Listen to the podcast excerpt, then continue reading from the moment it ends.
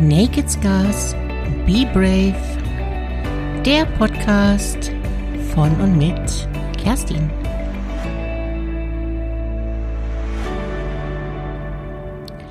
Hallo du, ganz wunderbar, dass du da bist. Worauf hast du in den vergangenen Wochen wirklich verzichten müssen? Und wie hat es sich für dich angefühlt? War dies ausschließlich mit einem Mangel verbunden oder gab es vielleicht sogar befreiende Momente? Worauf verzichtest du tatsächlich? Und wo findet der Verzicht nur in deinem Kopf statt? ja, richtig gehört. Nur in deiner Vorstellung weil du vielleicht gerade jetzt unbedingt etwas tun willst, was du schon immer machen wolltest, aber tatsächlich bisher nicht getan hast. Und plötzlich geht es einfach nicht mehr. Oder im Moment einfach nicht. Knoten im Kopf? da kann ich dir helfen. Na, ich meine es so, so frei nach dem Motto, ach, ich wollte schon immer mal nach Australien und jetzt darf ich nicht reisen. Ich fühle mich in meiner Freiheit beraubt. Vielleicht ahnst du schon, wohin die Reise mit dem heutigen Podcast gehen soll. Also nee, ich möchte hier keine Debatte zu unseren Grundrechten führen.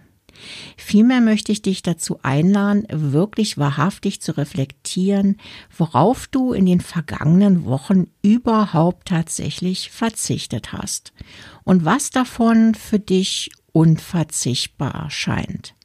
Vorübergehend oder vielleicht auf Dauer. Oder hast du gar durch den Verzicht einer Sache etwas ganz Neues dazu gewonnen?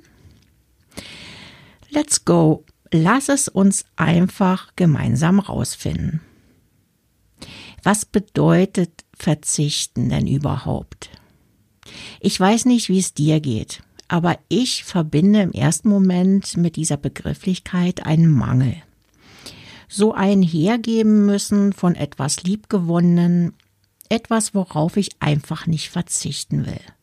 Da schwingt für mich ein ganz wichtiger Aspekt mit. Es fühlt sich für mich nicht freiwillig an. Da kommt von außen ein Umstand oder eine Person auf mich zu, die etwas einfordert.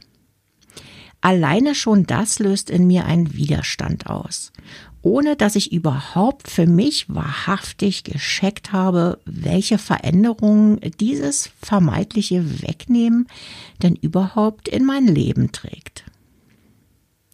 Ich glaube, dass dies ein ganz wesentlicher Punkt ist, nämlich ob der Verzicht freiwillig oder aufgrund äußerer Umstände geschieht und wie sehr wir mit der Sache in den Widerstand gehen. Widerstand erzeugt noch mehr Widerstand. Denn je mehr ich etwas nicht will, desto stärker wird das Nicht-Wollen in mir. Jeder von uns kennt das aus eigener Erfahrung. Die selbst verordnete Diät, welche kläglich gescheitert ist, weil wir tief im Innersten einfach keinen Bock drauf hatten, auf die Leckereien zu verzichten und uns so als Entschuldigung unsere Disziplinlosigkeit vorgegaukelt haben. Naja, statt einfach zuzugeben, dass wir tatsächlich nicht verzichten wollen.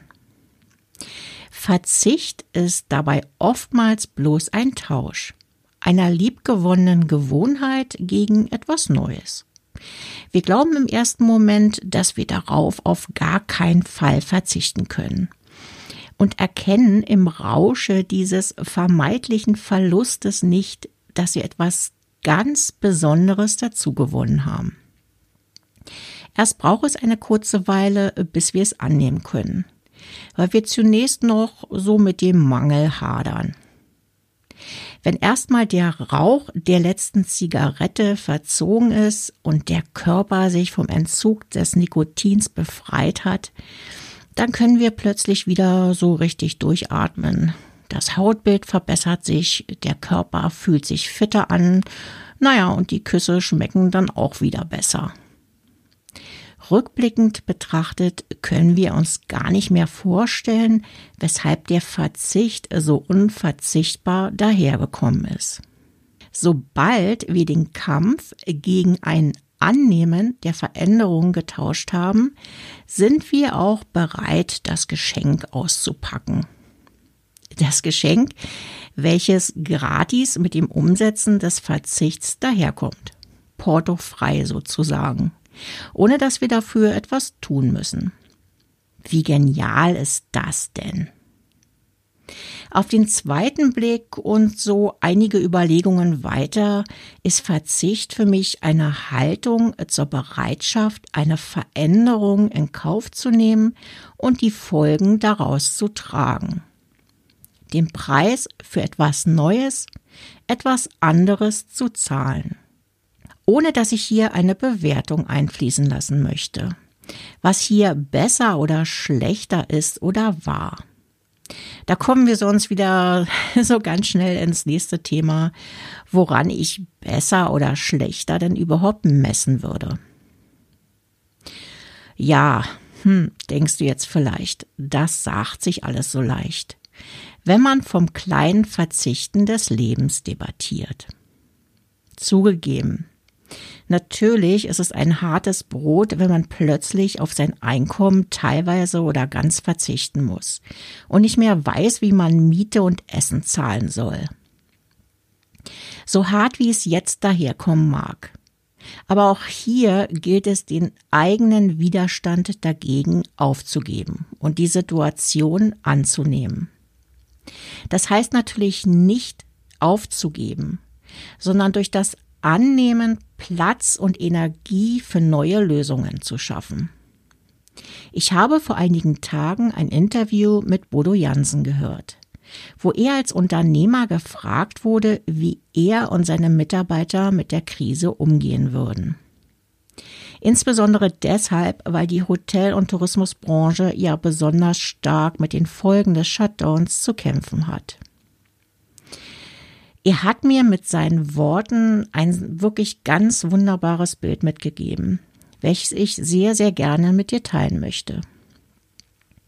Die Krise entsteht in erster Linie im Kopf, durch die eigene Bewertung der Sachlage. Wenn man die Situation als Kampf betrachtet, wird es jede Menge Energie kosten, diesen Kampf auszutragen. Viel effektiver ist es jedoch, die Sache als Ringen mit der Krise zu betrachten, wo man die Gegenkraft für sich selbst nutzt, um am Ende als Gewinner aus dem Ring zu treten. So wie es Sumo-Ringer tun. Die geballte Kraft des Gegners für den eigenen Gegenschlag zu nutzen. Würde der Sumo-Ringer hingegen in den Widerstand gehen, würde er wahrscheinlich durch den starken Aufprall niedergestreckt werden und so einfach aus dem Ring fliegen. Ich finde, dieses Bild drückt einfach alles aus. Handlungsunfähigkeit entsteht durch den Widerstand, nicht durch die Krise selbst. Wer Entscheidungen treffen will, der muss auch verzichten können. Entscheidungen zu treffen bedeutet immer für eine Sache zu gehen und auf die Alternative zu verzichten. Das ist im Übrigen auch der Grund, weshalb wir manchmal nicht in der Lage sind, Entscheidungen zu treffen, weil wir oft alles wollen und uns einfach schwer tun mit dem Verzicht. Tatsächlich fordern wir viel öfter den Verzicht bei anderen Menschen oder Institutionen, als wir selbst bereit sind zu investieren. Hast du darüber schon mal nachgedacht? Also ich meine so wirklich wahrhaftig und ehrlich mit dir selbst über diese Sache nachgedacht? Also beim Staat zum Beispiel. Ich fordere eine sofortige, vollständige finanzielle Unterstützung vom Staat, bin aber nicht bereit, zukünftig mehr Steuern zu zahlen. Oder der Klassiker beim Arbeitgeber. Ich fordere selbstständige Arbeit und mehr Entscheidungsfreiheit im Job, bin aber nicht bereit, die volle Verantwortung für mein Handeln zu tragen. Das darf doch mal ruhig der Chef weiterhin tun. Oder beim eigenen Kind. Äh, wie oft predigt man dann, iss nicht zu viel Fastfood, trinke keine Cola, schau nicht so viel Netflix. sitze aber selbst am Abend vor der Glotze bei einer Flasche Wein und einer Tüte Chips. Oder beim Partner. Ich fordere deine volle Aufmerksamkeit. Du sollst keinen anderen haben neben mir. Während ich neben meinem Partner mit meinem Handy hocke und mich durch die Neuanmeldungen von Tinder switche. Das sind selbstverständlich frei erfundene, völlig überzogene Beispiele. Ähnlichkeiten mit tatsächlichen Personen, die sind natürlich rein zufällig. Also, zurück zur Ernsthaftigkeit. Glaubst du noch immer, dass sich Dinge um dich herum ändern müssen, ohne dass du selbst bereit bist zu verzichten, um deinen Teil an der Veränderung beizutragen? Glaubst du noch immer, dass Verzicht ausschließlich mit einem Mangel verbunden ist und eine Verschlechterung der Umstände nach sich zieht? Glaubst du tatsächlich noch immer, dass ein Verzicht für dich unverzichtbar ist? Ja, das steht dir selbstverständlich frei. Oder fühle ich einfach frei, den einen oder anderen Impuls mal mitzunehmen und für dich selbst zu prüfen. Das würde mich wirklich sehr freuen. Also mach's gut und du weißt ja, nur die Harten kommen in Garten. Be brave.